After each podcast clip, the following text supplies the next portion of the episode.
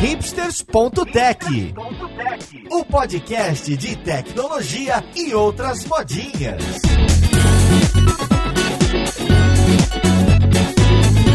Olá, caríssimo ouvinte, seja muito bem-vindo a mais um episódio do seu podcast favorito. Meu nome é Paulo Silveira, esse aqui é o hipsters.tech e hoje a gente vai falar de qualidade de testes, de cobertura de testes e de cultura em relação a tudo isso em um estudo de caso com a Avenue. Então vamos lá pro podcast ver com quem que a gente vai conversar.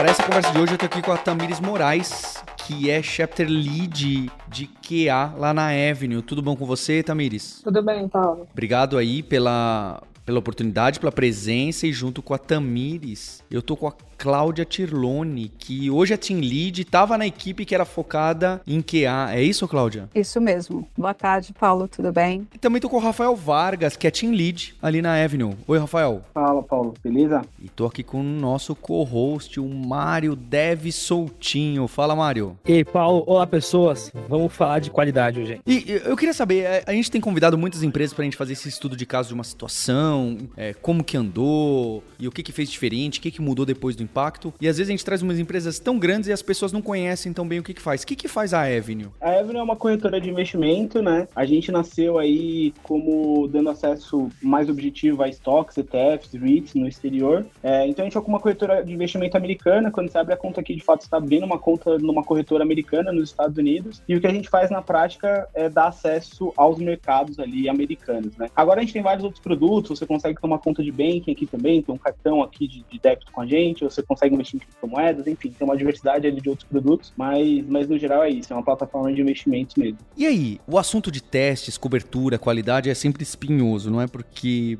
eu tava falando aí na pré-pauta, a gente fala tanto de teste automatizado, de cobertura, de qualidade. E o que acontece geralmente, não sei se é o, desenho que vocês tinham, a gente começa projetos, e mesmo projetos que a gente começa com essas boas práticas, com testabilidade, etc., ao decorrer do tempo, normalmente vai caindo, não é? A proporção de código, de interfaces que estão testadas, é, testes de integração e etc. Com o tempo eu vejo muito, né? A gente vai deixando um lado ou deixando um dos cantos, ou muito comum hoje com tanto microserviço, olha, tem esse conjunto de serviços super bem testados, mas tem uma região ali do outro lado, uma região da interface, a parte mobile, a desktop tá boa, mas a parte mobile tá num canto, costuma é, criar células, eu vejo isso acontecer muito. Então a gente vai caindo, né, na qualidade, o que é normal, tá? Sistemas grandes envelhecem, é, vão ganhando magnitudes muito maiores do que, que nasceram para servir. E com o tempo, é, eu gosto daquela analogia, né? O nosso código, nossos sistemas é um jardim. Se você não regar, podar e cuidar, ele cresce daquela maneira. Pode até dar certo, pode até crescer legal, mas normalmente não é o caso. Então eu queria entender qual que é o cenário de vocês, ou se aconteceu como a maioria dos outros casos, né? Nasce sem teste nenhum, sem testabilidade. É até difícil de testar, né? Mesmo não automatizado. Qual era o cenário de vocês? O que, que vocês criaram de ambiente, de projetos para poder, não sei se era melhorar, se era aumentar a cobertura, se era ter equipe dedicadas, é... o que, que acontece que vocês aplicaram e tem tanto orgulho aí do que está acontecendo nesse movimento? Se a gente for pensar, é uma empresa super nova, a gente tem 3, 4 anos aí de operação. Então, lá quando as coisas começaram, o que a gente estava querendo, o que a gente precisava fazer era validar o nosso produto, né? Entender se o nosso produto ia ter mercado, enfim, trazer cliente, crescer, enfim. O foco nessa fase foi muito mais, então, criar a plataforma, né? Ter uma plataforma que funcionasse, fosse robusta o suficiente para o nosso cliente. O pessoal aí que já trabalhou no mercado financeiro deve saber que não é tão fácil, tem várias coisas relacionadas à, à regulação, enfim, auditoria, etc. Tem bastante complexidade nesse sentido. Então, acho que no, nessa primeira versão de Avenue, né, que a gente está oferecendo só acesso à ação, ETF, mix nos Estados Unidos, o foco foi criar a plataforma e ter uma plataforma estável. Quando a gente começou a ter essa plataforma estável, a gente falou, bom, beleza, galera, vamos começar a testar, vamos ter mais testes integrados, teste end-to-end, focar um pouquinho mais em teste unitário, e algumas suítes nesse sentido foram criadas. Então, em algum momento, a gente tinha uma suíte que cobria bastante cenário ali, principalmente no front-end, é, no aplicativo talvez nem tanto, mas tinha bastante coisa ali no front-end, tinha um smoke test que cobria bastante coisa no back-end, é, e a gente estava bastante confortável nesse, nesse sentido. E aí, ali no, sei lá, do meio para o final do ano passado, a gente teve um, um boom de crescimento muito grande, né? Esse boom de crescimento muito grande foi de fato para criar novos produtos. Então a gente começou a ter banking, que é um time que a qual toca, a gente começou a ter cripto, a gente começou a ter uma operação B2B, enfim, várias outras coisas surgiram. E nesse boom de crescimento que a gente teve, não tem jeito, né? Tipo, a gente foi acabando focando de novo em criar mais produtos. E aí esse lado de teste a gente foi deixando um pouquinho de lado, gente foi priorizando de fato criar mais produtos. E os testes ali do dia a dia a gente estava meio que assumindo a responsabilidade de tocar algumas coisas mais manuais, etc. E aí depois dessa onda de crescimento que a gente teve, de vários novos produtos lançados, a gente falou, pessoal, pera lá, a gente precisa dar um passo para trás agora de novo e focar de fato em qualidade, né, Cláudio? Exato. Uh, nesse meio tempo aí de crescimento, eu vim para Avenue para tocar o chapter de QA mas olhando como realmente a gente estava nesse boom de crescimento, olhando muito mais para processo, né? Então a gente começou a trabalhar, montar um time maior de, de QAs aqui e trabalhar o processo desses QAs dentro dos times. Então a gente hoje aplica aqui uma técnica chamada Shift Left Test, que basicamente é tentar levar o QA não tirar ele da fase de teste ali, de construir e vou testar, mas trazer ele para o começo do processo. Então, o QA tem mais uma atuação de garantia de qualidade, de evitar bugs, mais do que encontrar bugs. Com isso, obviamente, a qualidade começa a melhorar, e aí chegou o um momento em que a gente falou: não, agora não adianta só mais isso, a gente precisa melhorar a nossa estrutura de automação, justamente para dar mais tempo aí para esse QA fazer a atuação é, em todo o processo e não, não demorar tanto num, num processo de, de teste mesmo manual é, lá no final do processo. E surgiu a ideia da gente fazer uma semana focada em testes. A gente chamou de QA Challenge, então foi um evento que a gente fez, onde todo o time de tecnologia parou de desenvolvimento, trabalhou automatizar testes. Então, foi um evento super legal. A gente conseguiu dar um salto na cobertura de testes. Principalmente, acho que o que a gente conseguiu nessa semana foi também levar cultura de qualidade para todo mundo. Foi uma semana focado em qualidade. As pessoas passaram a, a respirar no dia a dia durante essa semana teste, qualidade, conversa sobre qualidade. Acho que a cultura naturalmente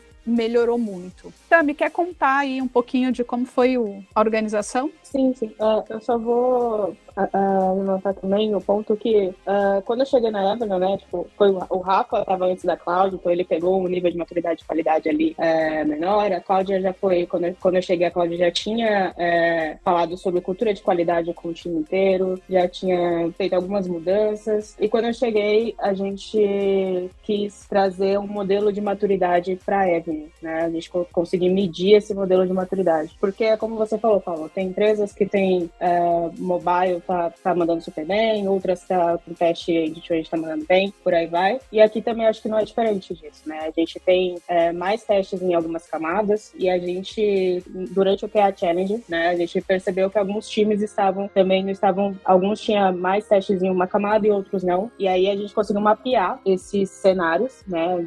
Foi o primeiro passo ali para fazer esse PA Challenge, para deixar tudo nivelado, né? Todo mundo ali preparado para poder atuar em toda a camada de teste. Então, a gente pegou a necessidade de cada time, é, que cada time tinha, tipo, com testes unitários, com testes integrados, teste de training, teste mobile, preparar uma, um, um ambiente de teste. É, e a gente colocou tudo isso numa planilha e a gente mapeou o que, que a gente podia melhorar. E essa semana a gente focou exatamente nesse processo. A gente fez também alguns dojos, algumas palestras, falando sobre qualidade, falando sobre o produto, que também é importante lembrar que para você testar, você precisa entender do seu produto. Então, era importante a gente também expor o que cada squad faz, para que todo mundo soubesse qual é o impacto daquilo que você muda no seu squad, o que, que acontece lá na frente e tudo mais. E basicamente foi isso. A gente teve, mapeou os cenários, a gente executou cenários, foi uma jornada gamificada, uh, bem bacana, na onde as pessoas uh, uh, conseguiram, pessoas que não entendiam de teste de trade, através do dojo,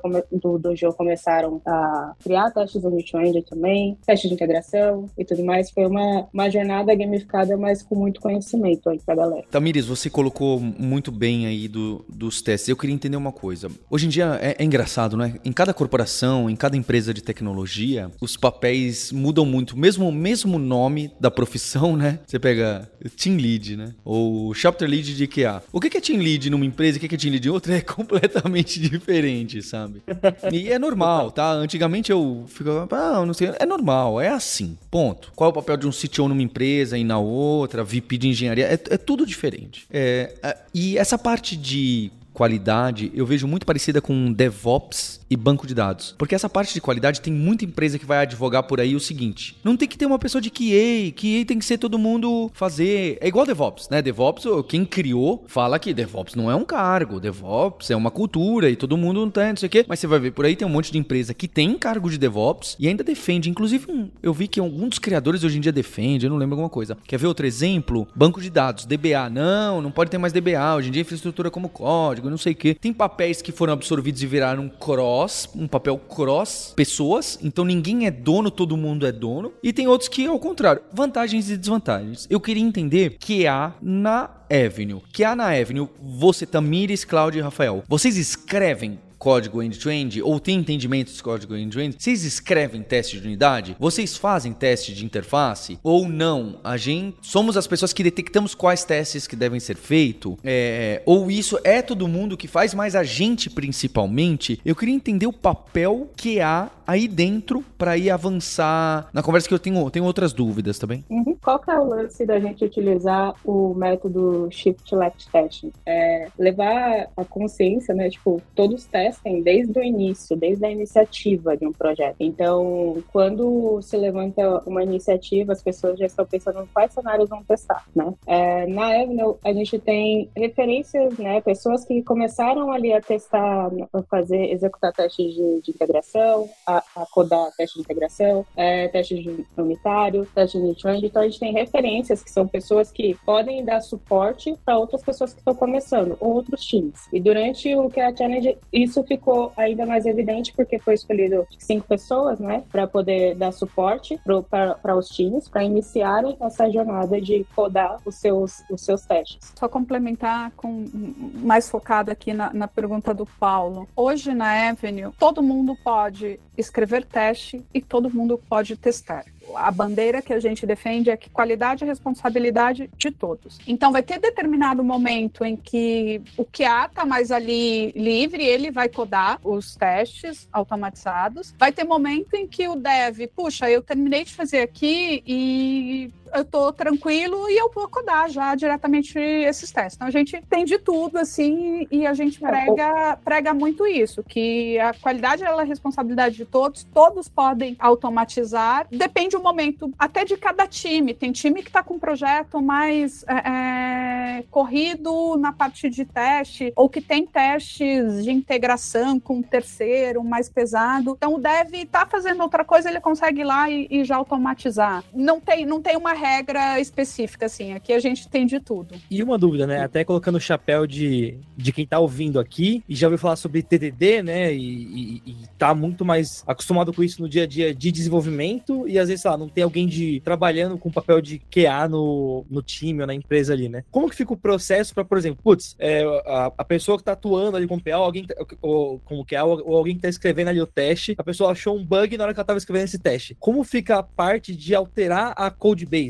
Então, na hora que você, na hora que o QA abre o teste, é, a, na hora que a pessoa que tá como QA, ela escreve o teste, ela abre um pull request, quebra e aí gera uma interação, isso vai pro backlog da galera. Como funciona o fluxo no dia a dia, assim? Acho que depende muito do bug. Depende se você é um bug que você de algo que ainda não foi para o ar e está num processo de desenvolvimento, né? Então eu estou desenvolvendo aquela nova feature e eu encontro o problema nela no momento de da automação. Com o shift left, o que a gente espera é que isso não chegue no momento da automação do teste, no momento do teste, tá? Então trabalho um pouco do que há é quando tem um, um requisito, uma história, é ele já no refinamento lá no modelo Scrum, por exemplo, ou Kanban no refinamento da história com o time, o dev e o QA já levantarem assim, poxa, isso daqui eu vou testar é, de forma forma unitária. Isso daqui eu vou testar no teste end-to-end. Não, isso vamos testar manualmente, porque é muito difícil o custo da gente testar isso automatizado. Então, já fazer essa combinação e, obviamente, se chegar um bug que pegou ali no momento de automatizar,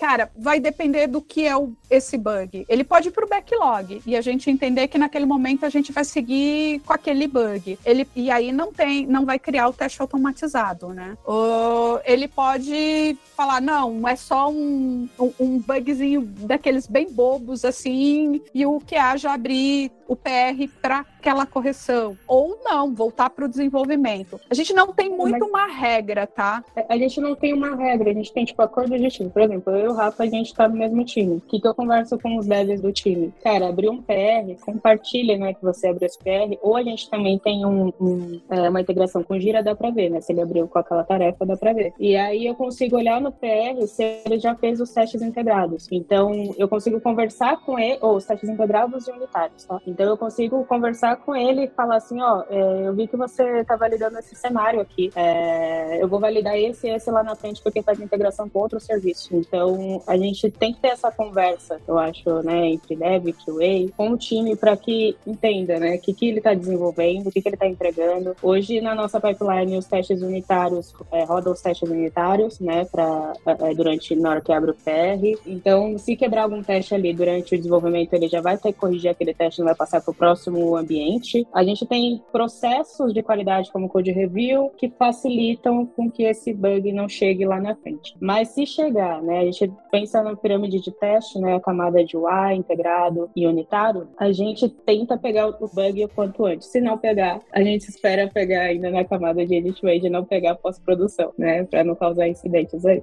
Mas e eu acho que até trazendo uns exemplos aí do dia a dia, vai. É, ontem a gente estava testando aqui alguns fluxos do, do, do, nosso aplicativo, a gente pegou um bug. É, o João, que é um QA aqui do time, cara, ele se sentiu confortável para corrigir esse bug, era super simples. Ele foi lá e abriu um pull request no app e beleza, o bug tá corrigido, ele tocou, por exemplo. É, mas a gente tem back, no back-end aqui, a gente usa bastante Go. Go é uma, uma linguagem que ele não se sente tão confortável em codar. Cara, ele faz vários pair programming com a gente, por exemplo. É, para já acompanhar, e é um pouco do que a Cláudia e a Tami estão falando, né, de shift left, shift left, e ele já faz o pair com a gente para tentar identificar o que, que a gente pode levar em consideração na hora que a gente estiver codando e ter uma visibilidade, tipo, pô, beleza, galera, vocês se preocupem com esse cenário, isso faz sentido testar, isso, isso a gente pode deixar, sei lá, pode dar menos foco, enfim. É, é uma construção junto mesmo do time, né? Não é o papel só de uma pessoa testar, não é só o papel de uma pessoa codar, é o papel do time mesmo construir um produto de qualidade pro, pro cliente, né? Justíssimo. E ainda nessa de, do, do, dia a dia, que eu acho que vocês pessoas trazer uma noção legal de como que fica na interação do quando pega um problema no desenvolvimento, depois do desenvolvimento, como funciona o, o plano de ação, né? Como que fica também para vocês terem essa parte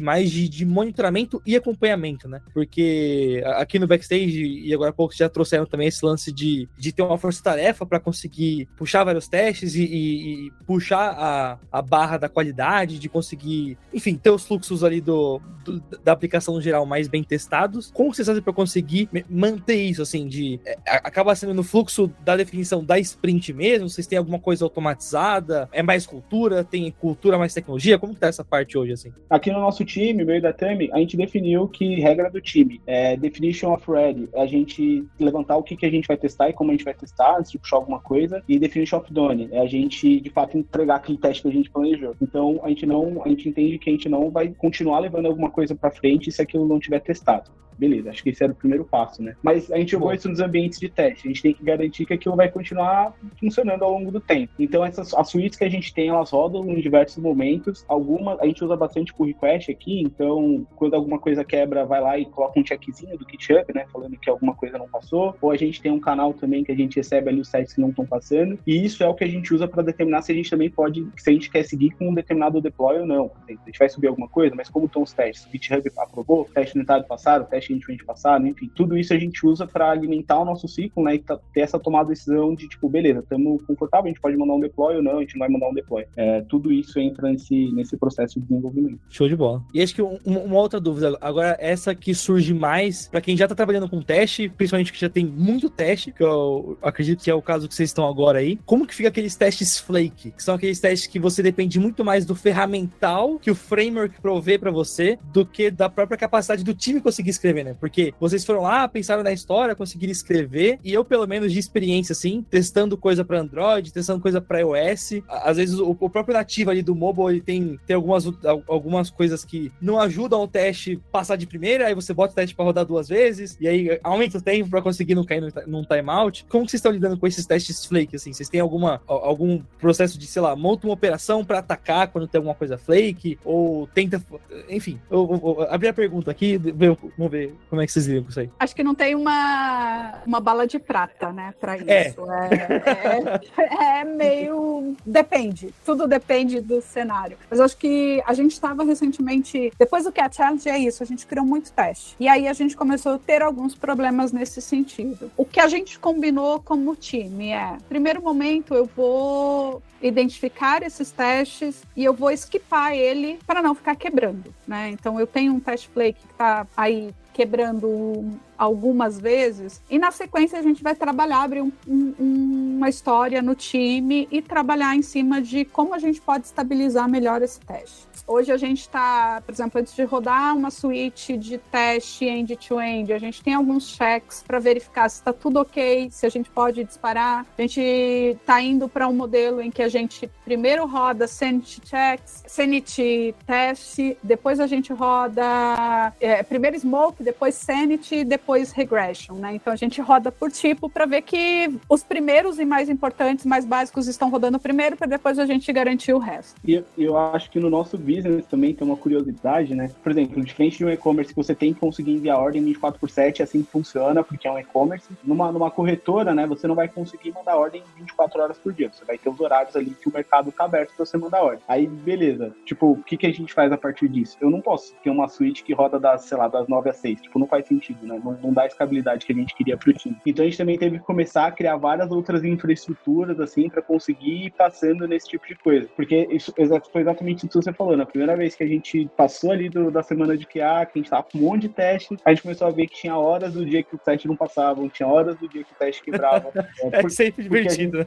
Gente porque a gente tava fazendo os testes das 9 às 6. Então, das 9 às 6 tava sempre passando, era tudo lindo. Mas depois, no dia a dia, né, a gente foi vendo que a gente tinha que arrumar algumas coisas. Então, a gente começou a voltar e também corrigir esse tipo de coisa que é muito mais focada, né, no nosso negócio, no nosso tipo de ambiente. É, e traz que... aprendizados também, né? Porque você começa a entender também, tipo, como é que o sistema se comporta. Então, eu não, não entendo muita coisa de banking, entendo de cripto, e aí eu vejo que alguma coisa de banking tá quebrando por causa do horário. Eu não entendo aquela regra de negócio. Eu não sei a limitação do, do serviço para aquilo. Eu só coloquei aquele teste lá. E aí a gente começa a se deparar com esses problemas e eu acho que o processo de qualidade, ele começa a ficar mais maduro também com, essas, com esses testes feitos, né? Porque você começa a entender como é que é e durante o refinamento você já fala, ó, oh, isso aqui não vai rolar porque aconteceu isso, então você vai ganhando experiência e tudo mais com, com o que vai acontecendo, sabe? Mas eu acho que, que no geral, né, pessoal, essa foi uma dor bem forte nossa, os testes fake, né? A gente discutiu bastante o que fazer sobre isso tudo, como que a gente lida, a gente faz um pouco do,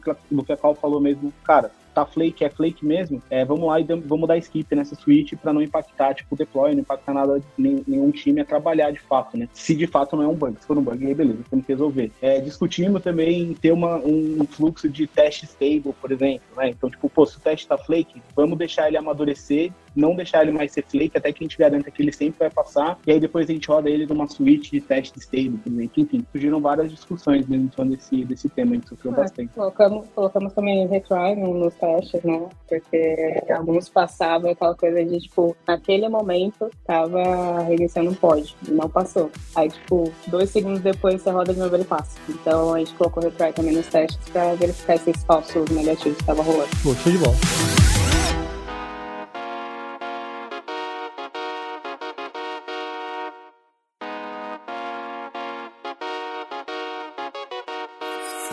Fico vendo vocês que tem essa equipe de QA tão incrível, e aí tava. Acho que foi a Cláudia que tava falando. Ah, então tem vezes que tem equipe que tem mais assim, tem mais. Todo mundo pode testar, etc. Mas se você tem pessoas que têm esse foco uma pessoa que o papel dela, o foco é tão grande em teste, você não gera aquele incentivo perverso nas outras pessoas do time de não testar, já que tem pessoas tão boas de testes, não acaba gerando essa ruptura dada que tem pessoas tão especializadas? Isso acontece? Vocês veem acontecer? Precisa combater de alguma forma? Eu acho que sim, é muito natural e comum do tipo, ah, tem o QA que vai testar e eu vou ah, o QA vai testar, a Tami vai pegar ali na hora, posso codar aqui, depois a Tami vai olhar e, e vai pegar os bugs. Por isso que a gente fala muito e, e, aí é um trabalho de cultura, um trabalho eterno, né? O teste é uma fase do processo que não é de responsabilidade somente do QA. Então a gente, beleza, tá lá uma task em teste e o Rafa terminou de desenvolver a, a atividade que ele estava e colocou para code review. O QA do time dele tá testando uma outra história. Então, ao invés dele pegar algo que está em progress, em, em to do e começar a gerar mais coisas em progress Progress, a ideia não. É que ele vá para essa task de teste e teste antes de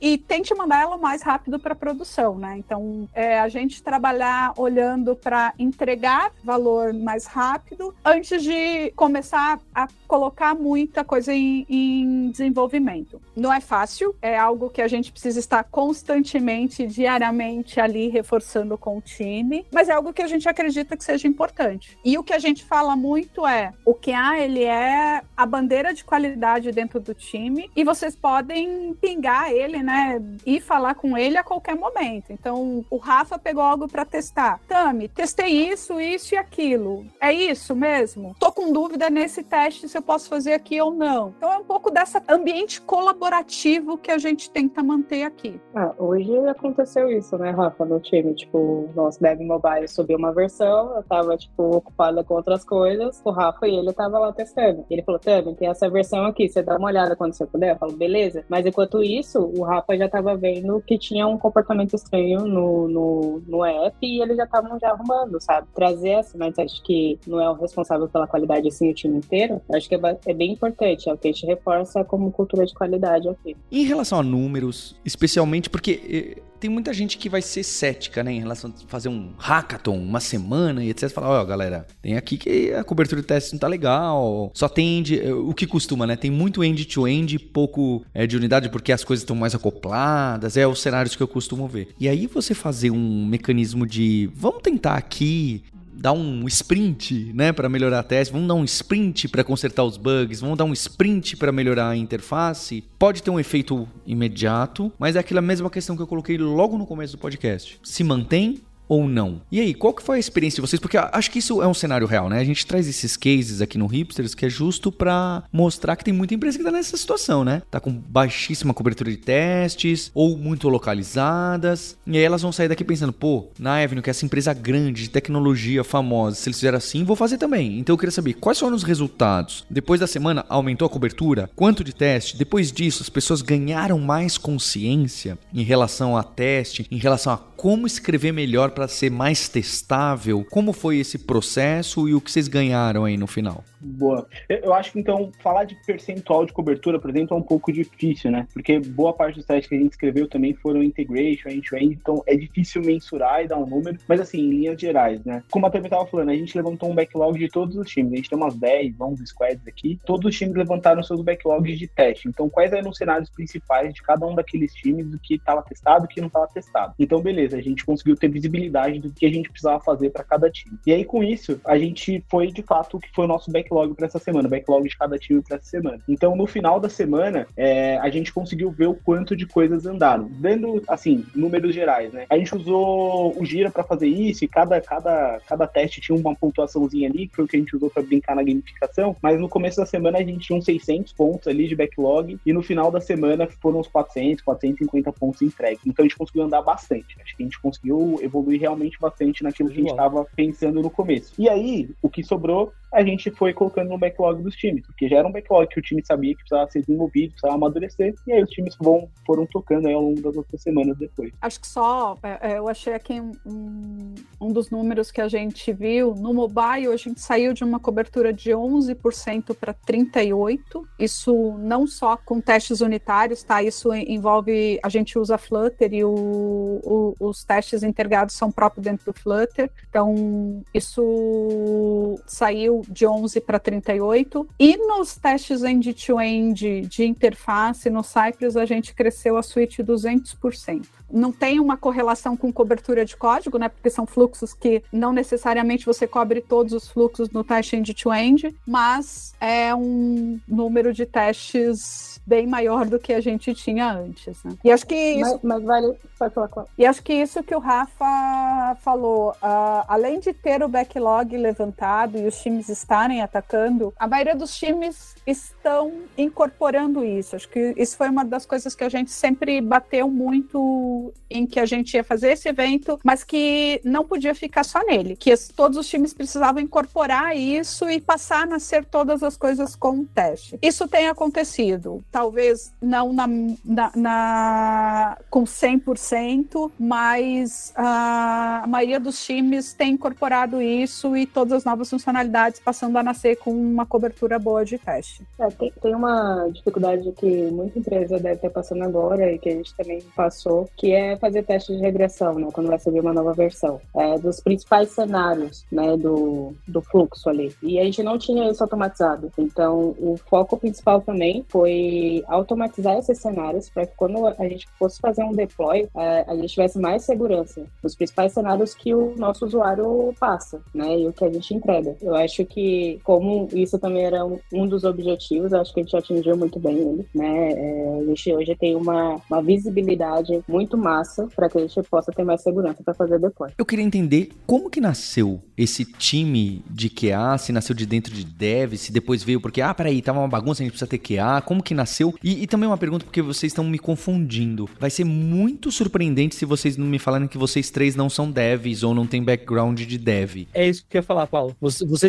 você tirou as palavras da minha boca e eu digo até mais. Mandei a, pergunta, a, a sua pergunta aí de, de, como surgiu e junto também o que alguém precisa saber para começar com QA. Se a pessoa quiser entrar como QA na Avenue hoje, o que, que ela precisa estudar, qual seria o processo, e acho que vocês conseguem fechar as duas perguntas junto aqui. Acho que o único dev aqui é o Rafa. Eu trabalho com qualidade já há 12 anos, então sou que há bastante tempo, e agora estou mudando aí como team lead e assumindo alguns times aqui como team lead, mudando um pouco o foco da minha carreira. E a Tami está assumindo o chapter de QA. Eu e a Tami já trabalhamos junto em outra empresa, então nos conhecemos aí uns quatro anos, né, Tami? Eu acho. É então tem um, tem um entrosamento muito grande por conta disso, né? É, eu é. não sou, eu não sou dev e tipo assim, o que já emendando também com a pergunta de, de o, o que fazer quando né, para iniciar uma carreira, eu acho que todo mundo que começa ali a, a cursar, né, a fazer um, um, curso de desenvolvimento e tal, tem que passar pelas fases né, de lógica e também deve ter uma disciplina de, de QA ali envolvida. Então, você passando, né, acho que a minha experiência foi início foi essa, né? Ali eu fiz curso técnico em informática no ensino médio, depois eu fui fazer faculdade de desenvolvimento e logo já no segundo semestre da faculdade eu já comecei é, como QA e tipo foi a minha primeira experiência que hoje eu, eu, eu falo mais que é tester, né? Que é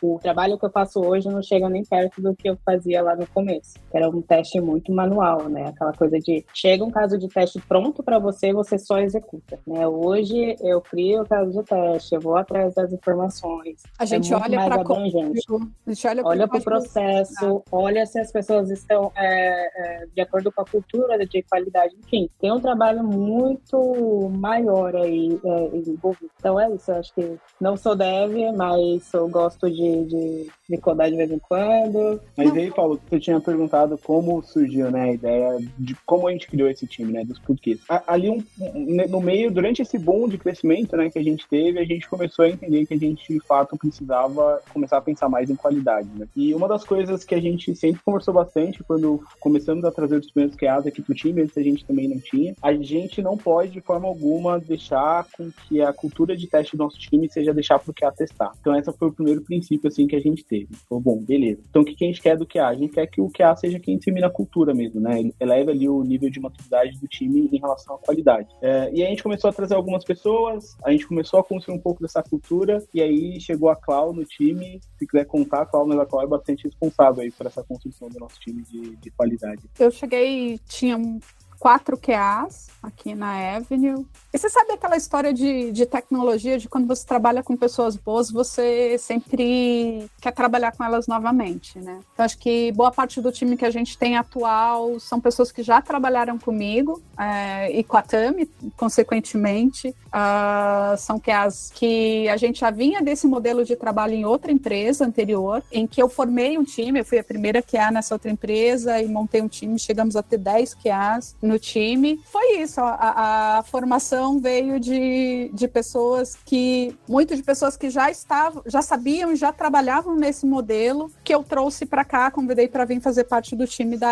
Avenue, para me ajudar aí nessa missão de cultura de qualidade. E aí acho que, dando continuidade no que a Cal estava falando, né? Acho que a gente, como um time mesmo, a gente prioriza bastante qualidade, né? É, tanto que a gente parou uma semana da galera para só escrever teste. Então, quando a gente fez isso, acho que a gente passou muito a imagem do quanto a Avenue prioriza mesmo isso dentro do time. É difícil de ver alguém parar uma semana para focar num tema específico, né? Sem escrever, sem ser focado em produto especificamente. Então, acho que isso mostrou tanto pro, muito pro nosso time o quanto a gente valoriza, o quanto a gente incentiva é, que eles tenham essa cultura, né? Que eles tragam isso pro dia a dia deles. E eu acho que isso deixou claro que, cara, beleza, esse é o que a Avenue tem que seguir, todo mundo tem, tem começado a puxar mesmo no dia a dia. É, é, é, isso, acho que é, é, a cultura de qualidade ela não é algo que os QAs precisam ficar o tempo todo ali puxando, né? Ele vem do nosso CTO. Nosso CTO traz uma cobrança de qualidade para o time. Ele está comprado com a gente para construir esse ambiente em que qualidade é importante, em que testes são importantes. É isso. Acho que a gente só está nesse modelo de maturidade com qualidade porque a gente tem quem compre essa ideia e com certeza isso vem muito do nosso CTO. Gente, e acho que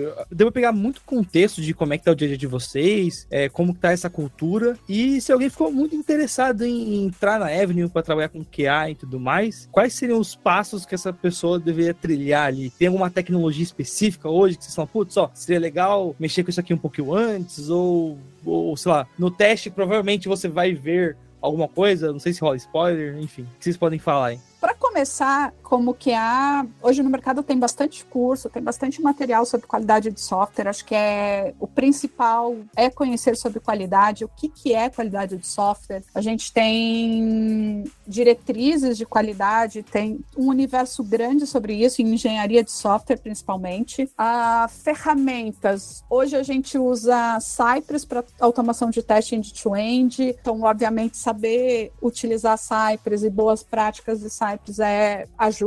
A gente usa no mobile Flutter e Integration Test do Flutter para automação, então saber Flutter também pode ser legal. E o back-end nosso é Go e usamos GCP aí para comunicação, então são coisas que, obviamente, se a pessoa souber, vai agregar. QA é muito difícil você dizer, ah, esse QA trabalha com. Diferente de Dev, né? O Dev tem uma linguagem oficial que ele trabalha. Obviamente tem, tem gente que trabalha com mais de uma, mas, ah, eu sou Dev Go, tenho experiência com isso. No QA, ele não tem tanto essa definição, eu só trabalho com essa linguagem. A gente depende muito da linguagem do que a empresa utiliza. Então, sei lá, JavaScript para o Cypress, para várias automações, é muito utilizado, então é boa de se estudar. Mas acho que acho que o principal é ter vontade, ter vontade de aprender, ter querer trabalhar com isso. E É, acho que, que a gente também prioriza soft skills, né? Tipo, protagonismo, ser proativo, iniciativa. É, a gente tem um capítulo de QA, né, onde a gente é, gosta de compartilhar conhecimento, que a gente gosta de trazer novidades. É, sei lá, se você tem um problema no seu squad é, e você não sabe como resolver, ou você está testando uma metodologia nova, compartilha com a gente, sabe? Então, a gente espera que essas pessoas elas sejam assim, sabe? Tenha iniciativa para poder aplicar a cultura de qualidade assim no time, que eu acho que é a principal. As ferramentas elas são importantes, obviamente, né, para ali no dia a dia, mas como a gente também tem essa cultura de compartilhar conhecimento, de documentar o que a gente faz, né,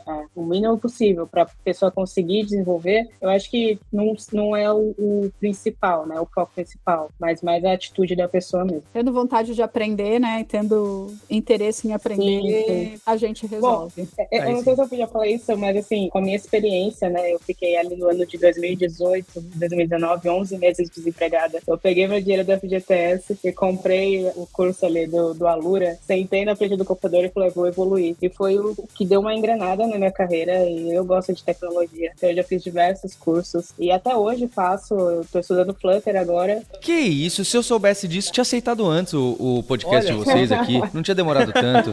Não, se você olhar no meu LinkedIn, de cheio Alura, tá ligado? Então, tipo, eu adoro a, a, a plataforma. Que legal, Tamires. Fico muito contente de ouvir. O time inteiro aqui fica muito contente, viu? É, e, aproveitando para falar, Tamires, Cláudia, vocês não sabem, mas vocês são devs. É, vocês não sabem disso.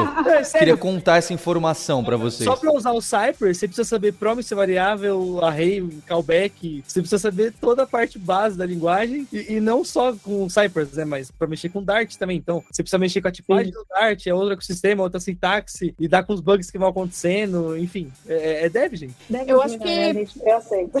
É, eu acho que o, o... isso é uma das coisas que tem mudado muito na área de qualidade, né? Antigamente o QA ele só era um carinha que fazia o teste ali, que escrevia os cenários, né? Aqueles 250 cenários de teste e executava eles manualmente e olhava para o resultado esperado. Acho que isso deixou já de ser, ainda existe, obviamente, mas deixou de ser uma realidade e principalmente aqui não é uma realidade, né? A, a gente olha para o código, a gente desenvolve código, a gente entende da integração, a gente entende do back-end, a gente entende da arquitetura e a gente entende de negócio. Então, o QA, ele, ele cada vez tem ganhado mais funcionalidades, digamos assim, mas mais um perfil mais completo, né, pra, de atuação. E acho que é um pouco do modelo de QA que a gente tem aqui. Que legal, queria dar parabéns para vocês. Acho que é um case interessante, vai gerar polêmica aqui no podcast. Ah, eu gosto, ah, aqui na empresa é assim, aqui na empresa não quer assim, etc. Acho que é justo isso a gente mostrar cenários, né? E é aquilo, né? em gestão em tecnologia, o aqui tava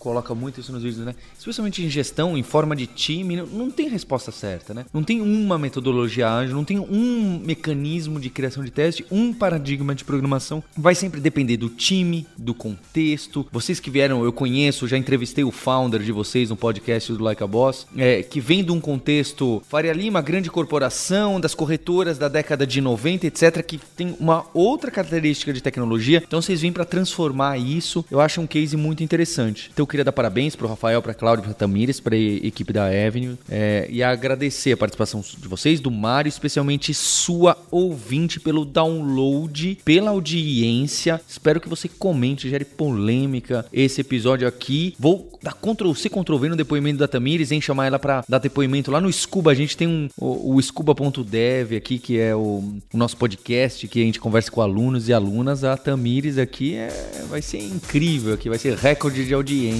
Então, espero vê-los vocês numa próxima oportunidade. Hipsters, abraços. Tchau.